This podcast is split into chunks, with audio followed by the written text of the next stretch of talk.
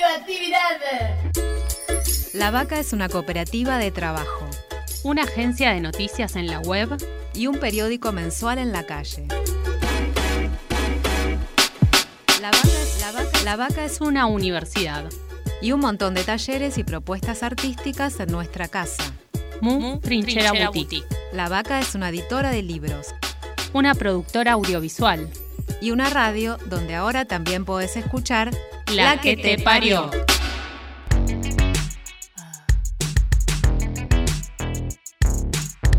Estamos gestando una nueva dirección, creando futuro.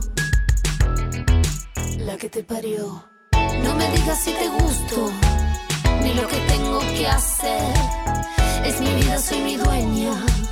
No tengo nada que perder.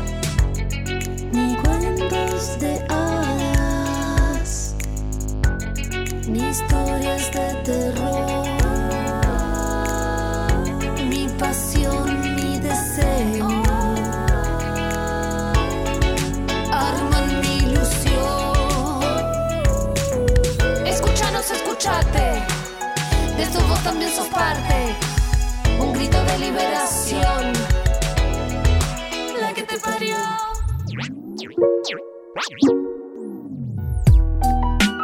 La que te parió no es un programa de radio, es un grito, que nos reapropiamos las que parimos, las que elegimos no parir y las que no pudimos parir también.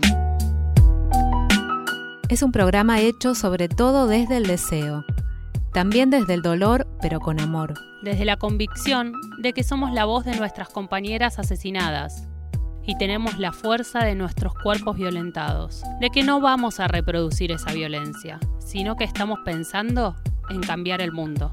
Es un programa con voces de mujeres, trans, travestis y no binarias, porque para hombres ya está todo el dial. Es un programa semanal que vincula la época con el arte, las crianzas, los deseos y el buen vivir. Es un espacio para reflexionar sobre las nuevas experiencias, voces y acciones que ya están pariendo un nuevo mundo. Otro, Otro mundo. mundo. Es una búsqueda y un montón de preguntas. Es una invitación a conjurar. ¿El futuro será feminista o, no será? O no será. La que te parió. La primera reunión fue el 11 de diciembre de 2019, en Plaza de Mayo. Esa tarde se conformó el colectivo Familias Sobrevivientes de Femicidios y entregaron en Casa Rosada la primera carta al presidente. Esa tarde también establecieron la dinámica. Se iban a juntar desde febrero el segundo miércoles de cada mes. Por eso, el 12 de febrero hicieron la primera acción del año.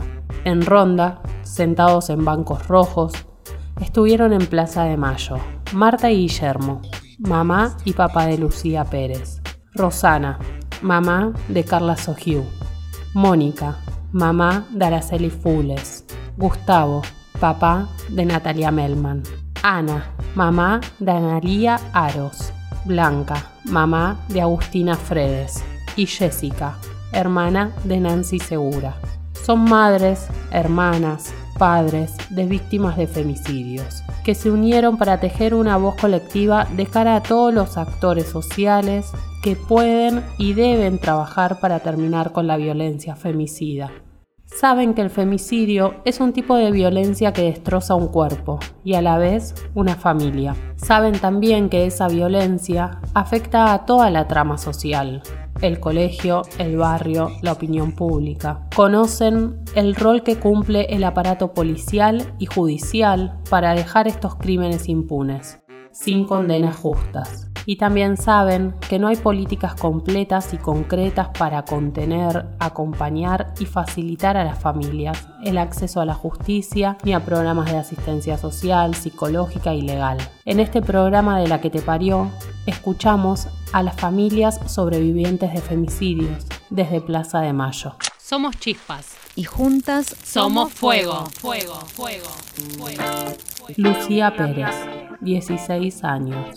El 8 de octubre de 2016, Matías Farías, de 23 años, y Juan Pablo Fidani, de 41 años, la llevaron a la sala de salud de Playa Serena, en Mar de Plata. Lucía llegó muerta. Los apresaron un día después en una camioneta donde encontraron 38 gramos de cocaína y 250 de marihuana. Los registraron en su parada habitual, la puerta del colegio, a donde Lucía concurría. Hubo un tercer detenido, Alejandro Maciel, de 61 años, acusado de encubrimiento agravado por ayudar en el lavado del cuerpo muerto. En el juicio oral, Farías y Ofidani fueron condenados por tenencia de drogas con intención de venta, y Maciel fue sobreseído. Nadie, ninguno de los tres, fue condenado por el femicidio. Los jueces consideraron que a Lucía no la mataron, se murió, y que no la violaron, sino que la actividad sexual comprobada en la autopsia había sido consentida. Todas las partes apelaron el fallo, y la audiencia de apelación será el próximo 5 de marzo a las 10 horas, en la ciudad de La Plata. En Plaza de Mayo nos habla su mamá, Marta, que viajó durante toda la noche desde Mar de Plata para estar presente. Buen día, querida familia, que ya nos saludamos, pero nada. Buen día a todas. De nuevo, como todos los segundos miércoles de cada, de, de cada mes, nos vamos a juntar en Plaza de Mayo. De nuevo estamos juntas, visibilizando ciertas cosas que por ahí no se ven o no las pueden ver. Queremos que nos vean la cara, la cara de esta familia, a estas hijas que hemos quedado después del femicidio de nuestras hijas, somos esto es lo que quedamos. Las familias desmembradas, las familias destruidas, esto es lo que podemos juntar. ¿Qué venimos a hacer acá, a este lugar, a esta plaza, con este sol precioso, con estas palomas?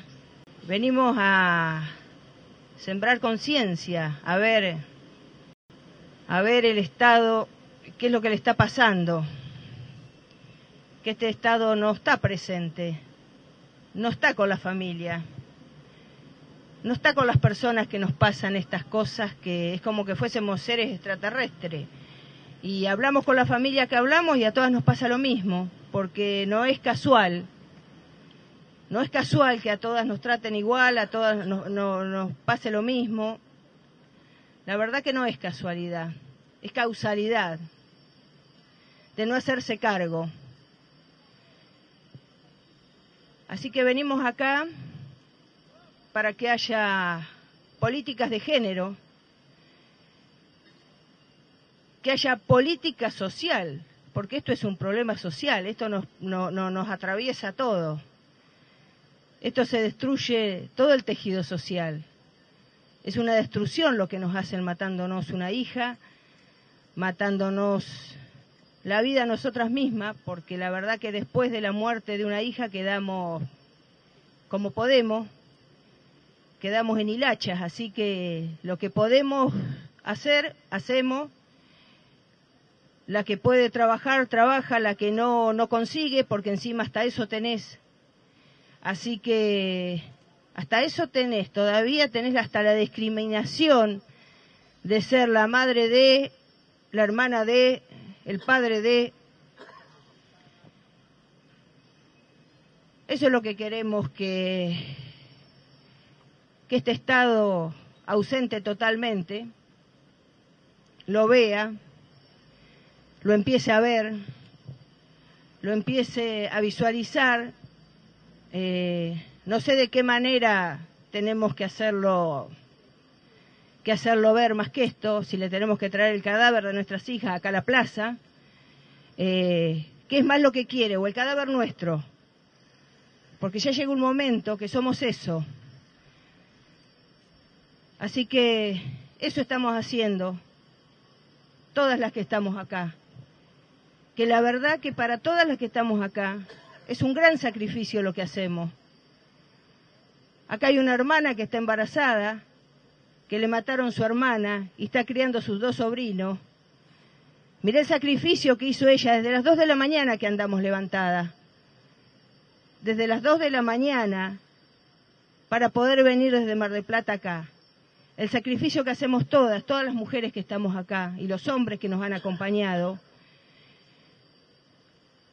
Estamos desde muy temprano. Así que, nada, queremos que empiecen a, mirar, empiecen a visualizar. Si quieren les mandamos una diapositiva, algo, porque parece que no lo ven, tienen una venda en los ojos.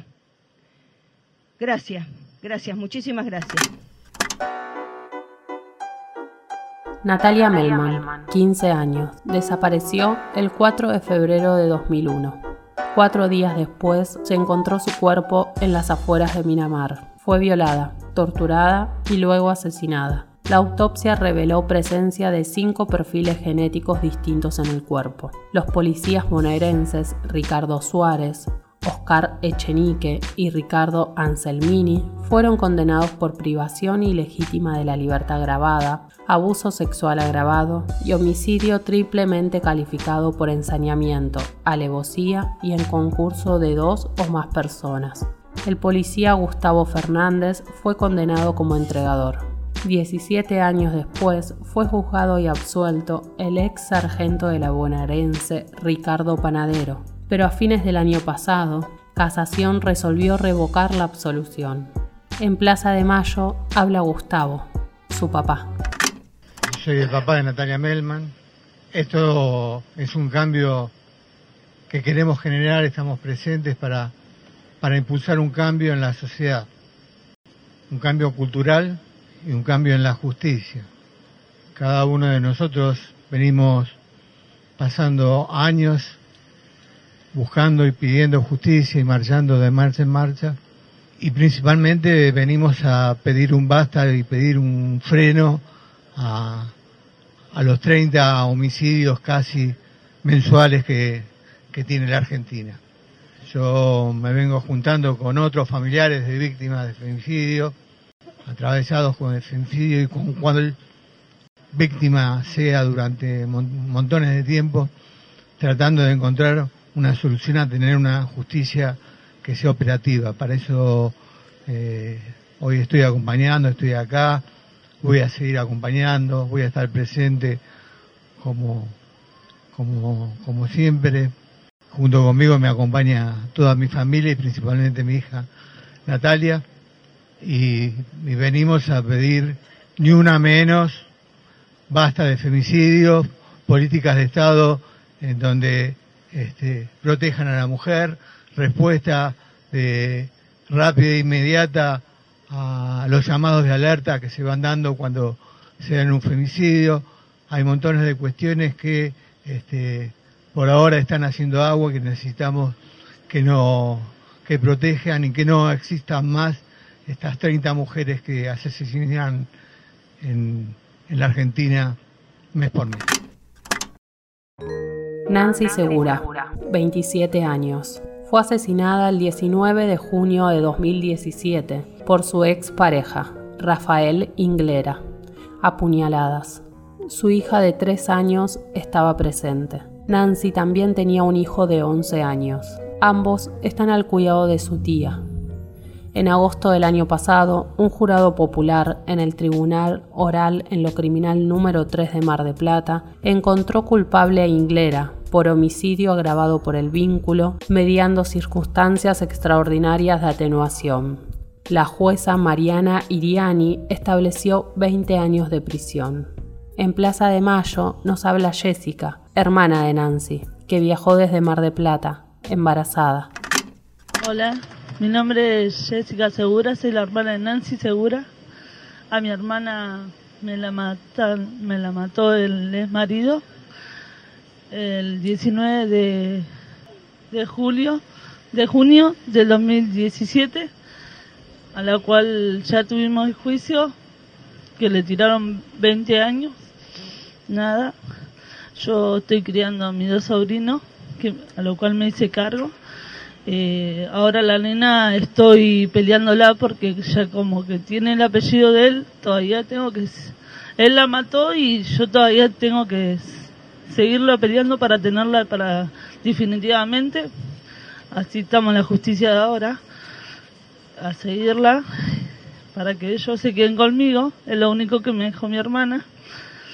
Y bueno, pidiendo justicia y acompañando a todos ellos que ellos me dan fuerza para seguirla peleando y que mi hermana ni ninguna de las chicas queden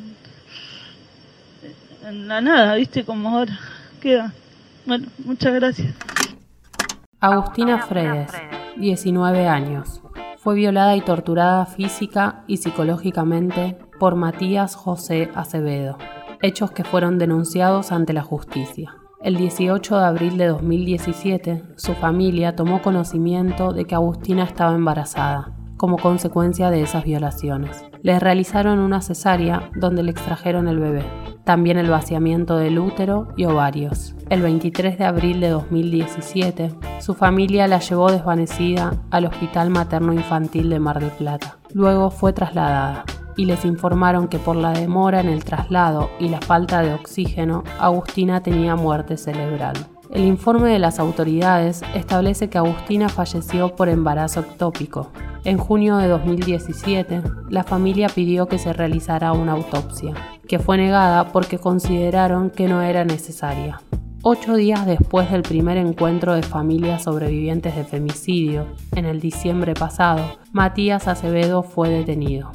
En Plaza de Mayo habla su mamá, Blanca. Hola familias, eh, bueno yo soy la mamá de Agustina Fredes. Eh, cuando estuvimos en diciembre acá, a los ocho días después de estar acá, eh, recién detuvieron el asesino de mi hija. mi hija ya en abril cumple tres años de fallecida y recién en diciembre del 19 lo detuvieron a él. Eh, está detenido con la preventiva. Eh, ahora recién el lunes me van a detallar un poco más cómo sigue. Y bueno, espero que sea todo para bien y que sea una condena bien, bien como se merece y sin beneficios, porque mi hija se, van a ser tres años que está bajo tierra y no tiene beneficios mi hija. Entonces, para él, eh, quiero y exijo que sea lo mismo, porque nosotros quedamos sin las chicas, ellos las siguen disfrutando, eh, se siguen burlando de la familia y aparte encima, este no sé, hay que hacerle una fiestita por lo que hicieron. Porque la justicia los ampara a ellos, los derechos humanos los amparan a ellos. Nosotros pasamos a ser las madres descartables. Parimos, los mataron a nuestras hijas y nosotros tenemos que venir de tan lejos acá a estar sentados eh, llamando la atención e informando de paso a la gente de lo que a nosotros nos ha pasado. Y no es fácil venir acá a contar, ¿eh? Es muy triste. Gracias.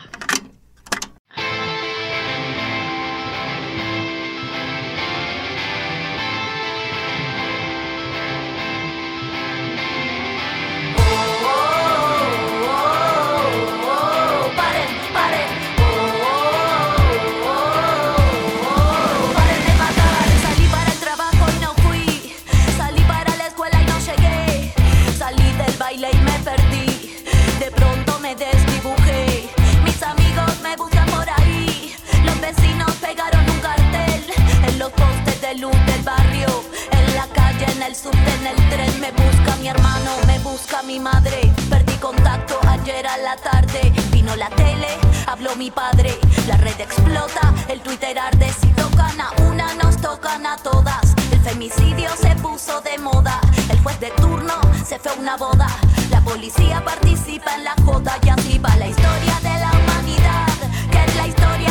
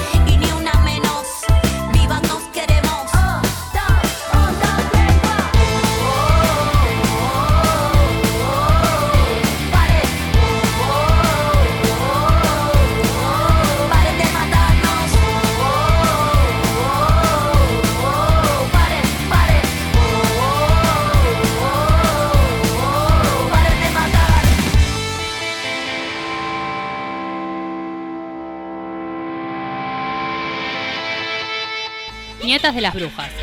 Hijas de las locas, Queremos cambiarlo todo.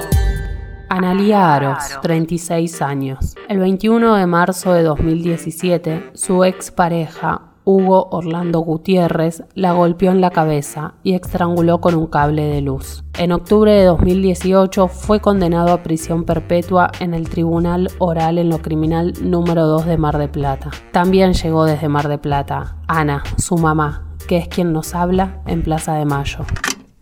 Yo siempre no puedo hablar, ¿no? Pero bueno, trataré de explicar. Este, mi hija Analia Aros eh, fue asesinada por su pareja. Ahora en marzo se van a cumplir tres años. Aunque él tiene perpetua, según dicen son 35 años. Este, bueno, la perpetua también es para nosotras las madres y para las hijas que quedaron, ¿no? O sea, eh, él está vivo y dentro de la cárcel se burla de nosotras. Tiene un celular donde nosotros lo vemos. Se casó dentro de la cárcel. Tiene un bebé ahora y se saca foto con los deditos arriba como de Victoria. Nosotros lo vemos en el Face. Puede ser eso. Eh, o sea, somos- son tres años de sufrimiento. Seguimos sufriendo viendo esas fotos. Aunque no la queramos ver, en el Facebook siempre pasan esas cosas. Este, y bueno, eh, como les digo, nuestro sufrimiento es perpetuo. Mi hija nunca más volverá. Y yo ahora estoy a cargo de, de su hija más chica, que tiene 13 años, que es una preadolescente, que estamos con todos los tratamientos sabidos y por haber. Y yo, con 70 años, tengo que volver a empezar de nuevo. Y me está costando muchísimo, muchísimo. Y me está costando eh, pensar que mi hija está muerta. Y esto de llorar es bueno, es todos los días, porque bueno, así nos dejan, nos dejan emocionalmente destrozadas, nos dejan hechas pedazos a todas las hermanas, a las hijas, a las hijitas. Y no sé cuánto estaré yo. Tengo 70 años y criando una nena de 13 años. No sé, no sé. Y ese es mi miedo, poder llegar a que esa nena pueda, pueda ser criada lo mejor posible. Trato de hacer lo mejor posible con las fuerzas que, que puedo sacar de mi dolor. Gracias. Araceli Fulles, 22 años. El primero de abril de 2017, a las 7 de la mañana, le envió un audio a su mamá, Mónica, diciéndole que estaba en camino a su casa, que pusieran la pava para tomar juntas unos mates. Nunca llegó. Su cuerpo fue encontrado 23 días después, destrozado, enterrado y cubierto de cal. Al día siguiente del hallazgo, Asuntos Internos de la Policía bonaerense separó de sus cargos al subcomisario Hernán Humbert, el oficial principal José Gabriel Herlein y el numerario Elian Ábalos, hermano de uno de los implicados por el femicidio. Todos pertenecían a la comisaría quinta de San Martín, la misma en la que la familia presentó la denuncia de su desaparición. El cuerpo de la joven fue encontrada en la casa de la madre de Darío Baradaco. La orden de requisar esa casa fue dada por el juzgado al comienzo de la investigación, pero la policía dijo no haber encontrado nada. Badaraco declaró tres veces ante la fiscal Graciela López Pereira, la última en la misma mañana del hallazgo del cuerpo, y a pesar de que resultó sospechoso, no fue detenido. Escapó y fue apresado por una mujer embarazada que lo reconoció, lo corrió y alertó a las fuerzas de seguridad. Badaraco estaba detenido en el penal de Sierra Chica cuando en abril de 2019 lo mataron. Le hicieron tragar agua hirviendo. Los otros implicados en el femicidio de Araceli son Carlos Casals y sus empleados Marcelo Ezequiel Escobedo y Hugo Martín Cabañas. Badaraco también formaba parte de su plantel. La familia está amenazada y con custodia policial permanente. El juicio oral ya tiene fecha, mediados de mayo de 2020. En Plaza de Mayo nos habla Mónica, mamá de Araceli Fules. Buen día. Eh,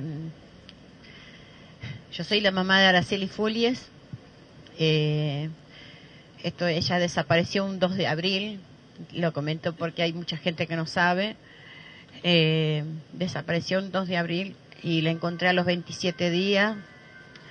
A mi hija eh, violada, quebrada, la habían puesto en un freezer. Estuvieron 27 días sin saber dónde meter el cuerpo hasta que lo enterraron en un pozo con cal.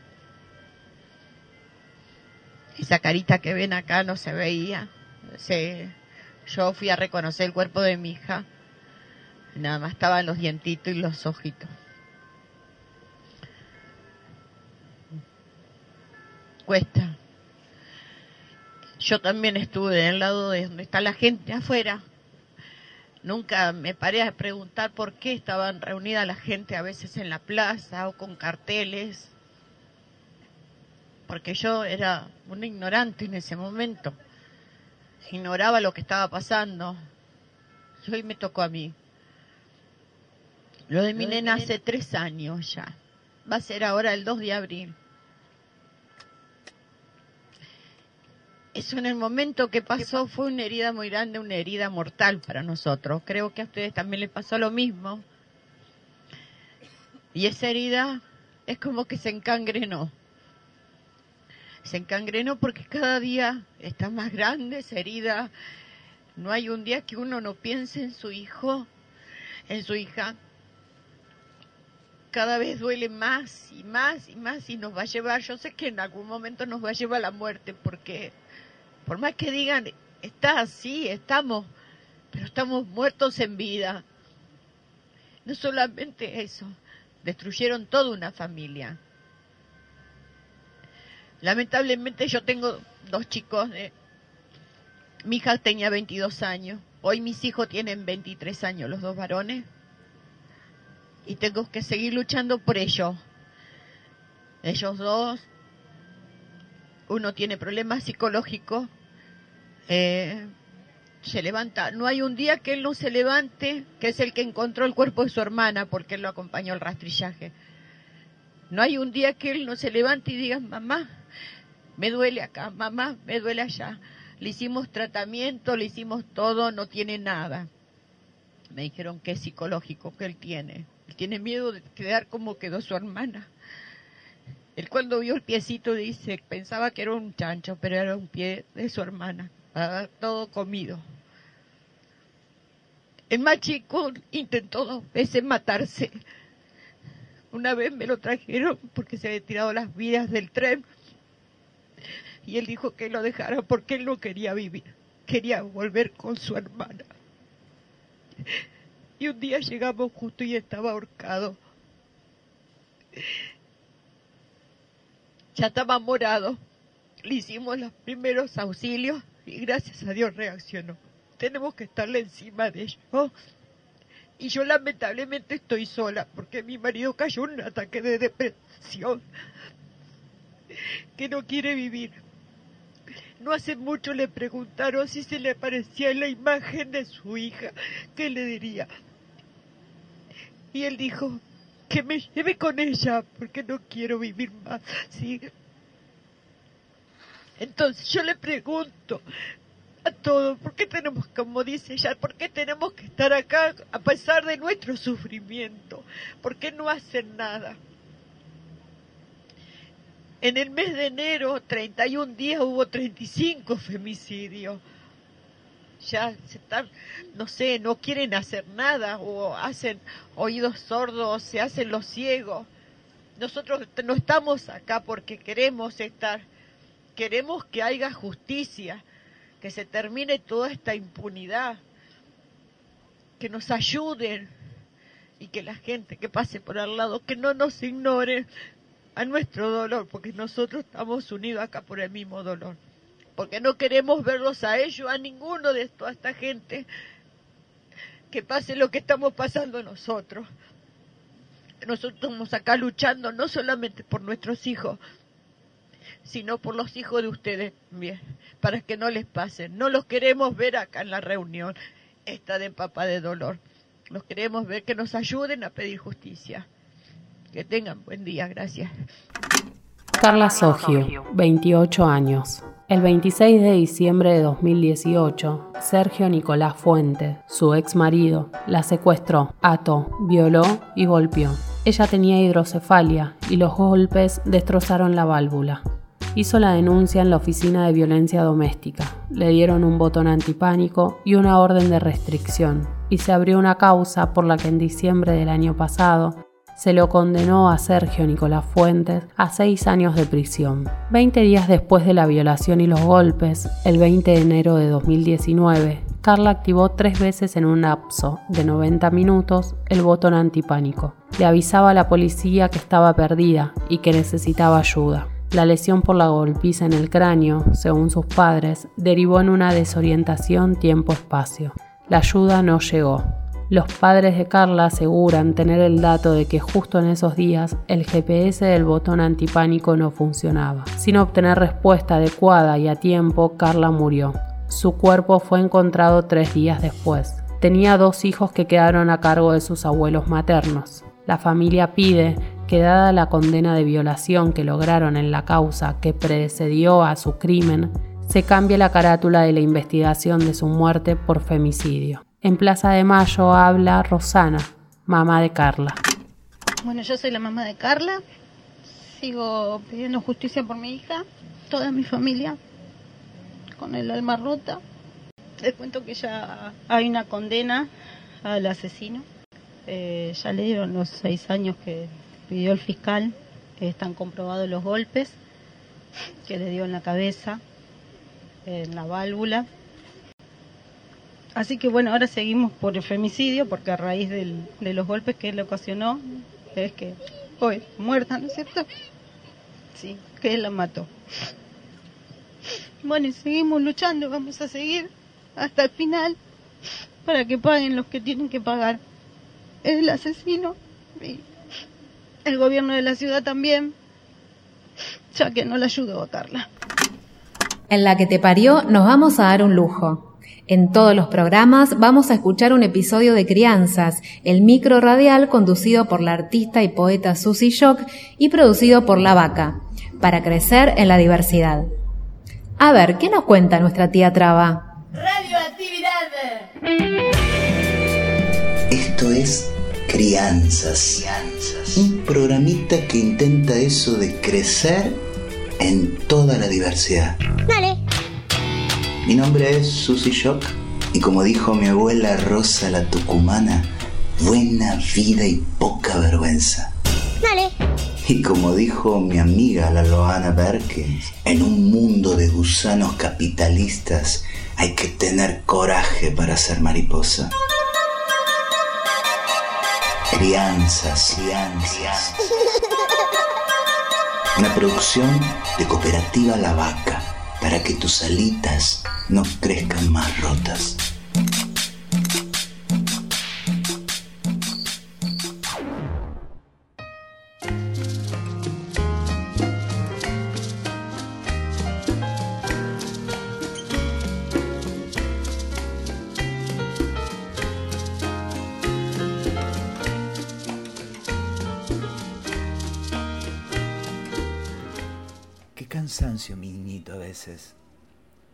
Volver y volver a empezar. Cuando parece que una junto a tantos y tantas ha corrido bien lejos la sombra de este cielo y no, otra vez nos empujan hacia atrás. Tres casilleros atrás, mi niño. Diez casilleros atrás. Y de vuelta a empezar y empezar.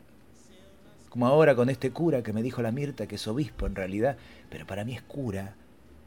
Raro decirle a alguien que nos enferma la mente, decirle así, cura, ¿no? Toda una paradoja. Él se llama Aguer, algo así, y es el mandamás de la iglesia en la ciudad de La Plata, y dijo que éramos abominables, protegidos y protegidas por las leyes. Claro, mi niñito, porque tu tía Traba tiene leyes que la protegen. Mirá qué cavernícolas que habremos estado en este mundo, que es necesaria una ley que diga que una puede ser así como es, sin que te cueste la vida.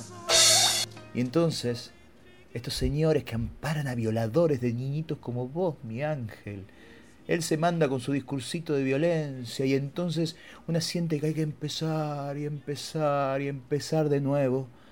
Y sobre todo abrazarte, mi niño.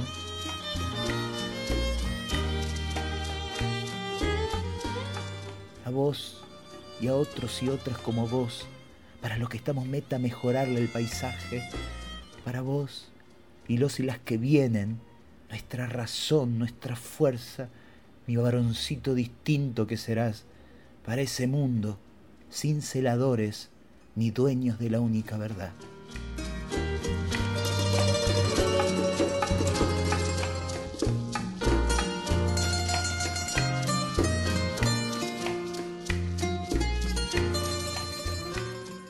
Beso y abrazo de tía Traba.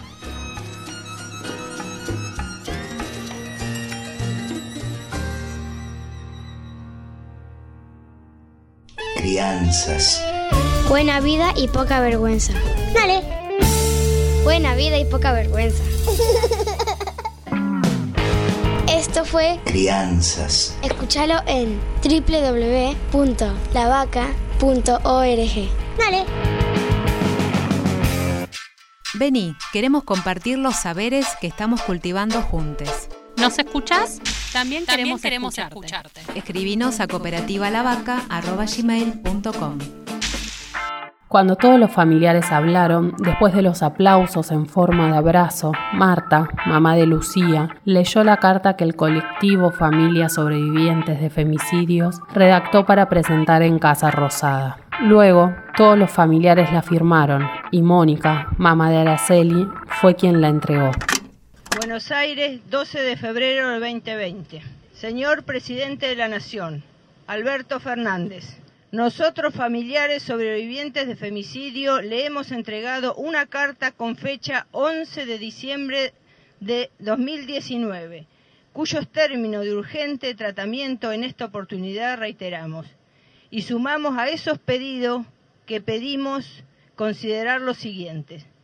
Las familias sobrevivientes de femicidio exigimos que se reconozca el estado de dolor e indefensión en el que nos deje el asesinato de nuestras hijas. Y esa forma de reconocimiento es concreta.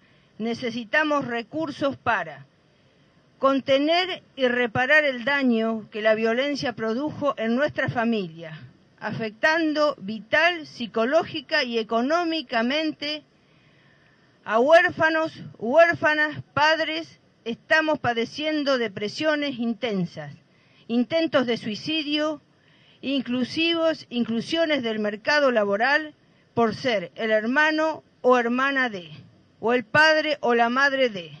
Estigma que muchas veces ayudan a construir la impunidad que produce el Poder Judicial al dejar sin condena ejemplar estos crímenes. Punto 2.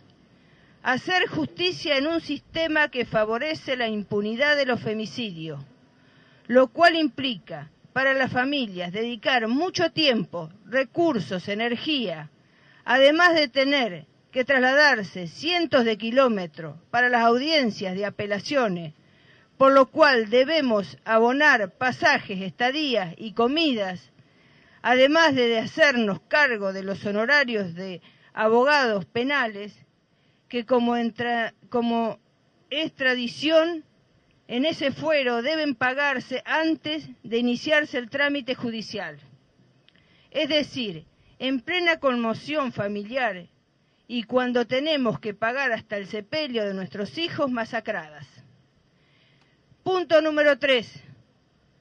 Reparar el daño en el tejido social que estos femicidios producen, dejando secuelas de las que ninguna autoridad se hace cargo, ya que en ningún barrio o escuela del territorio donde se produjo el femicidio de nuestras hijas no se implementa ningún programa ni se aplica ningún protocolo para elaborar comunitariamente el trauma de estas violencias y, por lo tanto, intentar así prevenirlas. Son muchos más los factores que podemos enumerar, pero en esta oportunidad nos sentamos en estos tres aspectos para reclamar tres medidas. Número uno, que se implemente un programa para contener a las familias víctimas de violencia machista que incluya a todos los miembros afectados. Este programa debe proporcionar asistencia psicológica adecuada y, de ser necesario, recursos económicos hasta que ese núcleo familiar esté nuevamente en condiciones de insertarse en el mercado laboral. Punto número dos que se implemente la asistencia jurídica gratuita y en caso de ser necesario, se proporcione los pasajes necesarios para seguir el trámite judicial, tal como se, corresponde con el pleno ejercicio del acceso a la justicia. Punto número tres, que se implemente un protocolo de actuación territorial y especialmente en el ámbito de la educación para aplicar inmediatamente en casos de población afectada por femicidio.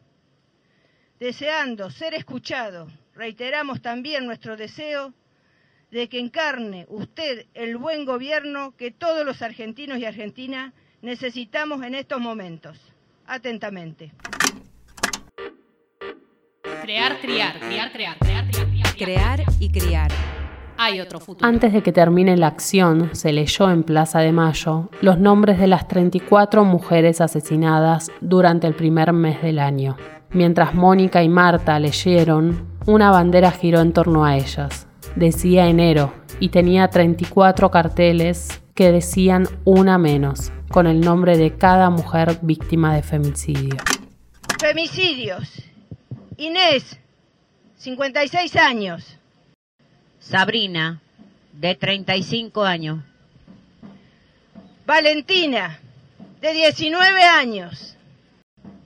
Ana, Analía, 27 años. Florencia, 27 años.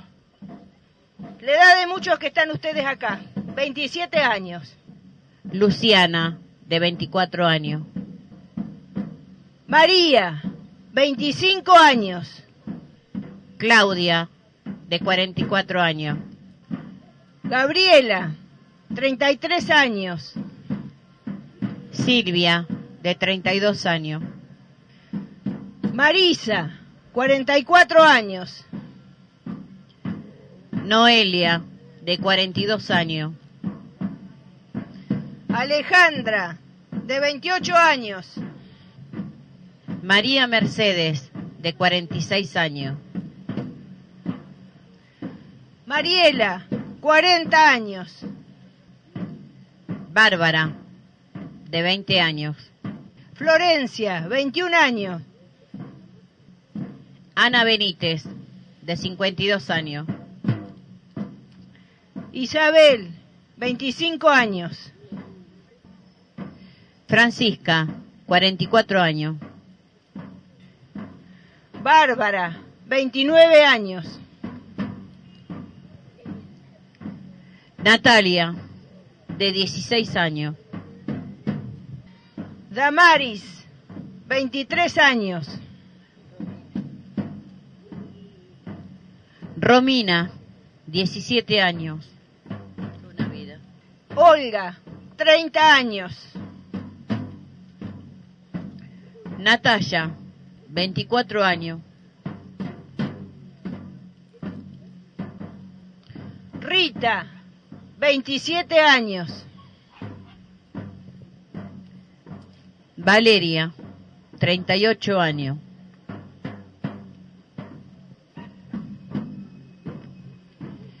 Ayelén, 15 años. Me paro a ver si le llega, aunque sea la onda expansiva, que le llegue. A los señores que están enfrente, que les vaya llegando. 15 años. A ver quién quiere que le maten una hija de 15 años. 15 años, toda la vida por delante. A ver. Y las chicas tuvieron la culpa. Antonella, 22 años. Gladys, 37 años. Antonella, 30 años. María Laura, 35 años. Estas son las 34 mujeres que han matado en lo que va del 2020.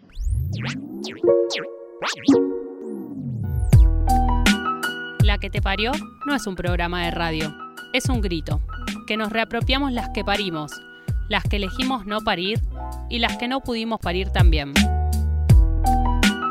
Es un programa hecho sobre todo desde el deseo, también desde el dolor, pero con amor. Desde la convicción de que somos la voz de nuestras compañeras asesinadas y tenemos la fuerza de nuestros cuerpos violentados, de que no vamos a reproducir esa violencia, sino que estamos pensando en cambiar el mundo.